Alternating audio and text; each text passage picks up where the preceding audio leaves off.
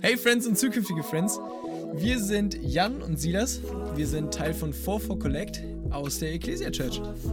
Yes, hey, und wir haben es uns zur Aufgabe gemacht, dir deine alltäglichen Glaubensfragen anhand der Bibel kurz und knackig zu erklären. Und es ist einfach nice, dass du am Start bist. Ey, voll interessant. Ähm, es, kam, es kamen richtig viele Anfragen oder auch Fragen zum Thema Gebet. Ähm, so Fragen wie, warum beten, wenn Gott eh schon alles weiß? Mhm. Ähm, wie oft soll ich beten? Wie lange soll ich beten, dass Gott vielleicht auch dann erst wirkt? Ähm, ab wann ist es Gott wichtig genug, mhm. das Gebet? So, ne, also, oder das, das, worum ich bete, ab wann ist es Gott ge wichtig genug? Ja. Ähm, oder dann auch eben die Frage, so Gott als Gott als Vater oder ist es Gott Gott? All diese Sachen, ne? Zu wem mhm. bete ich? Ähm, genau, und da, und da wollen beten. wir, da, richtig. Und da wollen wir einsteigen, ne? Ähm, Jan, sag uns doch mal. Warum, warum beten, wenn Gott eh schon alles weiß? Ja, gute Frage, tatsächlich. Das ist so ein bisschen apologetisch, würde man das nennen. Also so ein bisschen so äh, theoretisch gedacht, ne? Wenn er, wenn er schon weiß, was, was ich jetzt bete, warum muss ich dann noch beten? Kann man jetzt genauso gut andersrum drehen. Gott weiß dann ja auch, wofür du nicht betest. Und quasi, ne? Also er weiß auch, wenn du nicht betest. Äh, er weiß, was passiert. Er weiß auch, was passiert, wenn du nicht betest. Solche Dinge. Ja. Ähm, genau, ich glaube glaub ganz generell, alles, was uns sagt, dass wir nicht beten sollen, da müssen wir ganz vorsichtig sein. Die Bibel ist da eigentlich ziemlich deutlich, dass wir oft und viel beten sollen. Ne? Wir können mal, also 1. Thessaloniker 5,17 zum Beispiel, können wir aufschlagen. Ganz am Ende, das sind so die, die, die Abschiedsworte, ne? das, was er ihnen noch mitgeben möchte am Ende. Da sagt Paulus, betet ohne Unterlass. So, ne, die sollen gar mhm. nicht aufhören zu beten, könnte man da fast schon rauslesen. Das ist schon krass. Und ich glaube tatsächlich so beten in meinem persönlichen Leben ist es so die eine Sache, die ich unterschätze. Weil wenn man das so menschlich betrachtet, keine Ahnung, ich hatte, ich hatte mal einen Kumpel, der hat so gefragt, was machst du eigentlich beim Beten? Dann habe ich so gesagt, ich, ich nehme mir Zeit dafür, ich mache mein Handy weg, ähm, sortiere meine Gedanken ähm, und, und spreche aus, was mich beschäftigt, rede mit Gott. Und dann meinte er so, mhm. ah ja, das kenne ich auch, Meditation. Also tatsächlich, äh, hat, hat ja. mir ein, hat ein Kumpel dann, also er ist nicht Christ, der hat das ja. so verglichen. Ja. Und ich so, nee, eben nicht. Und, aber es wirkt so, wenn diese eine Komponente, er kannte die eine Komponente nicht und das ist halt der allmächtige Gott, mit dem wir da sprechen. Der, der, der alles kann, der alles verändern kann, wo ein Wort reicht und nichts existiert mehr so, ne? Und wenn wir das verstehen, dann wird Gebet plötzlich so zum mächtigsten Tool überhaupt. Ja. Und ja. Ähm, das unterschätzt man richtig oft, habe ich das Gefühl. Ja. Ich, ich finde es voll interessant. Ich, hab, äh, ich hatte mal gegoogelt, was Gebet mhm. überhaupt bedeutet. Ähm, Gerade dieser, diese, dieses Ding von Gebet zu Meditation ja. beispielsweise so, ne? Ja, ähm, und Gebet sind ähm, an Gott gerichtete Worte mhm. des Dankens, Bittens und Verehrens. Und ich finde es so interessant, weil wir das in der, in der Bibel ganz oft lesen. Ähm, beispielsweise im Vater Unser sehen wir alles drei. Ja. So, ne? Ähm, danken, bitten und verehren. Ja. So. Ähm, wir lesen es aber auch extrem viel bei Davids Psalmen. Ja. Dass er mal eins mehr macht, mal was, mal was anderes, dass er mal nur bittet und sagt, ja. ey, bitte komm, schütz mich vor meinen Feinden, was ja ganz oft ist, weil er ganz oft richtig, ist. richtig emotional. Richtig oft, ne? emotional, übelst persönlich, sogar ganz oft anklagend sogar, ne? mhm. ne? Also nicht nur bittend, sondern anklagend. Ja. Ähm, oder eben, dass er mal, dass er mal nur verehrt und sagt, ey, du bist, du bist der Gott, auf den ich ja. mich stütze, so, ne? Und ähm, ich, ich finde es, ich finde es halt wirklich so cool, dass, dass Gott trotzdem sagt, er ist ein, er ist ein Mann nach dem Herzen Gottes, ja. obwohl er ihn ehrlich anklagt. Ja, voll. Er sagt, wo bist du manchmal so, ne? Ich erlebe dich nicht, wo bist du? Ja. Ähm, und ich finde es halt wichtig, da auch zu sagen, dass alle drei Komponenten mhm. irgendwie im Einklang stehen müssen, so, ne? Es ist in Ordnung, wenn du gerade in einer Season bist, wo du sagst, ich, ich bin gerade viel am Bitten, ich bin gerade viel am vielleicht auch danken, aber dass sich das irgendwo auch in dem Verhältnis hält Ja. noch so, ne? Würdest du sagen, ich kann, egal wie ich mich gerade fühle, beten? Oder muss ich da, muss ich da erstmal in einer bestimmten Verfassung sein? Muss ich, geht das nur morgens in meiner stillen Zeit, wie es viele machen?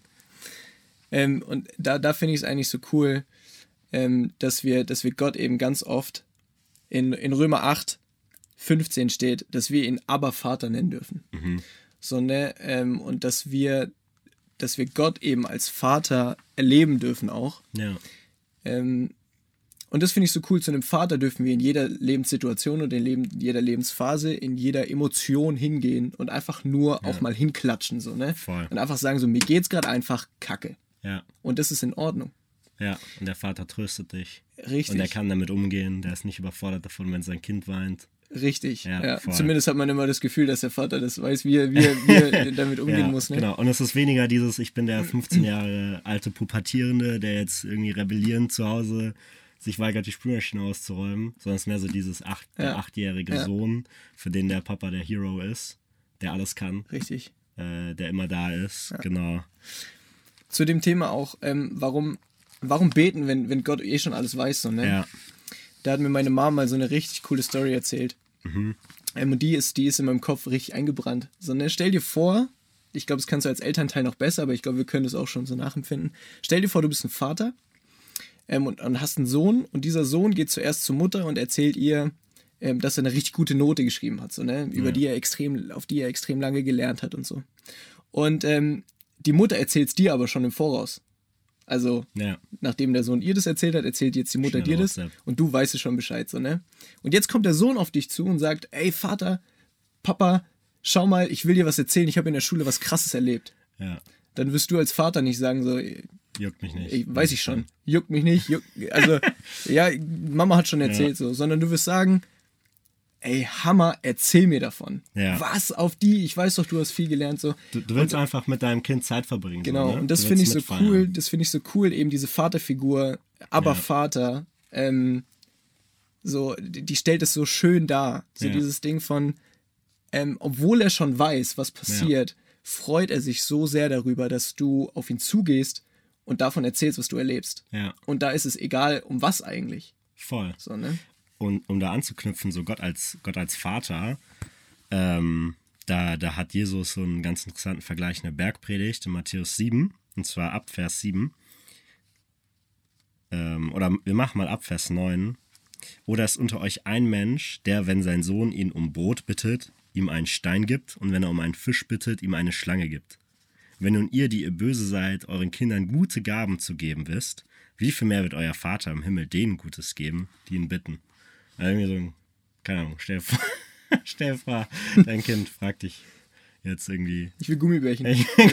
Das Fürs Steinekind. Fürs Steine. Aber Wir haben noch Steine zu Hause. Wir gehen nicht zu McDonalds. ähm, nee, und Gott weiß, was wir brauchen und Gott gibt es uns, wenn wir ihn darum bitten. Und die Bibel ist ganz klar da drin, Gebet hat Auswirkungen. Es verändert zum einen uns auch, ne, wenn wir einfach Zeit mit Gott verbringen, wird unser Wesen ähnlicher zu Gottes Wesen. Wir verstehen auch seinen Willen mehr, aber es verändert auch Situationen. Wir dürfen in Situationen, wir dürfen den ganzen Tag über beten, wir sollen ohne Unterlass beten. Gott kann damit umgehen und gleichzeitig sollten wir uns auch die Zeit nehmen, ordentlich zu beten. Uns Ja. ordentlich One-on-One Zeit nehmen Ja. mit Gott, glaube ich. Genau. vielleicht noch eben jetzt so als, als Abschlussfrage noch. Mhm. Ähm, die, die, diese Frage, wie soll ich denn überhaupt beten? Mhm. Ähm, ich finde, das ist eigentlich so eine so coole Frage. Ähm, Ulrich Eggers, das ist der, der, der Herausgeber von Aufatmen, das ist so ein Verlag, Mhm. me mega cooles christliches Magazin. Und er sagt, ähm, es ist so ein intimes, persönliches Gebet, Mhm. dass er es manchmal gar nicht mag, laut zu beten. Weil er sagt, es, es, ist, es ist was Persönliches zwischen mir und Gott. Und das, finde ich, beschreibt es auch wieder so cool, ähm, dass wir, dass es tatsächlich eigentlich eher darum geht, ein persönliches Gespräch zu haben. Das Gebet in erster Ja. Linie ein persönliches Gespräch ist, dass es aber eben auch diese anderen Arten gibt, zusammen zu Lobpreisen. Ne? Also Lobpreislieder beispielsweise ist auch Gebet Safe. vorgeschrieben. Ähm, Ja. Oder dass wir laut beten vor anderen, ähm, sodass andere auch Amen sagen dürfen Ja, ähm, Amen sagen können dazu, weil sie, weil sie eben das bestätigen wollen. Ja. Ähm, oder auch eben für, für andere beten in der, in, Ja. der, in der Notsituation und so. Das Voll. ist alles wichtig. Aber ich glaube in erster Linie, und das ist auch der Hauptteil von Gebet, Ja. ist tatsächlich das Gespräch zwischen dir und Gott. Ja, und das darf ganz natürlich sein. Gibt Ganz nicht, natürlich. Man muss, ich glaube, man muss sich gar nicht Gedanken darüber machen, was jetzt die richtige Form. Nicht, nicht, das, die, die Kraft liegt nicht in der Form des Gebets, sondern die Kraft liegt in Gott, der das Gebet erhört und er macht uns da keine ja, großen Vorschriften, sondern der will einfach mit uns connecten. Ja, voll. Nice. Hey Freunde, das war die erste Folge von 4 for You. Und in der nächsten Folge sprechen wir mit euch über Berufung. Wir werden David Schneider zu Gast haben und ich freue mich richtig drauf. Bis zum nächsten Mal. 4, 4 Podcast. 4